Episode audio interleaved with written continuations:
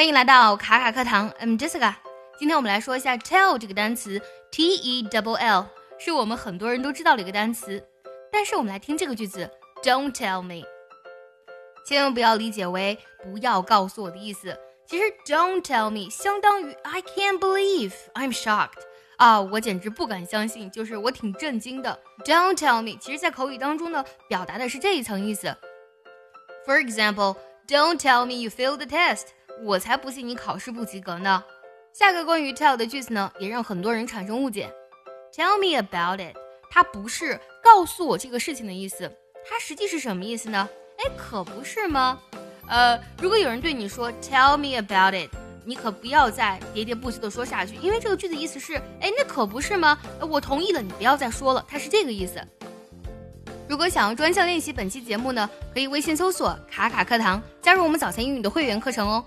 那如果你想让别人告诉你发生了什么事情，你可以用这个句子：Tell me what happened。告诉我发生了什么，用这个句子就可以了。还有啊，再听一个关于 tell 的句子，你听是什么意思？Tell me another one。你是不是听成告诉我另外一个的意思了？其实它完全不是这个意思啊。Tell me another one。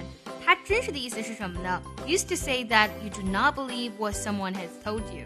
啊，就是你根本就不相信别人跟你说的，你别胡说。就是我信你个鬼，我才不相信呢，是这个意思。Tell me another one。这个句子呢，也可以直接把 one 去掉，直接说成呃，tell me another，也表示相同的意思。我信你个鬼，我不相信。比如说这个句子，You were at the library. Tell me another。你说你之前在这个图书馆，我信你个鬼，我才不信呢。今天我们学到了关于 tell 的三个表达。第一个啊，Don't tell me，不是不要告诉我的意思，而是我才不信呢。第二个，Tell me about it，并不是告诉我这件事情，它指的是，哎，可不是嘛啊，你不要再说了，我已经明白了。第三个，Tell me another，or you say Tell me another one，我信你个鬼，我才不信呢。最后呢，结合我们今天所学来听一个句子，如果你知道它的意思，记得留言告诉我哦。Now that's power. Tell me about it. Now that's power. Tell me about it.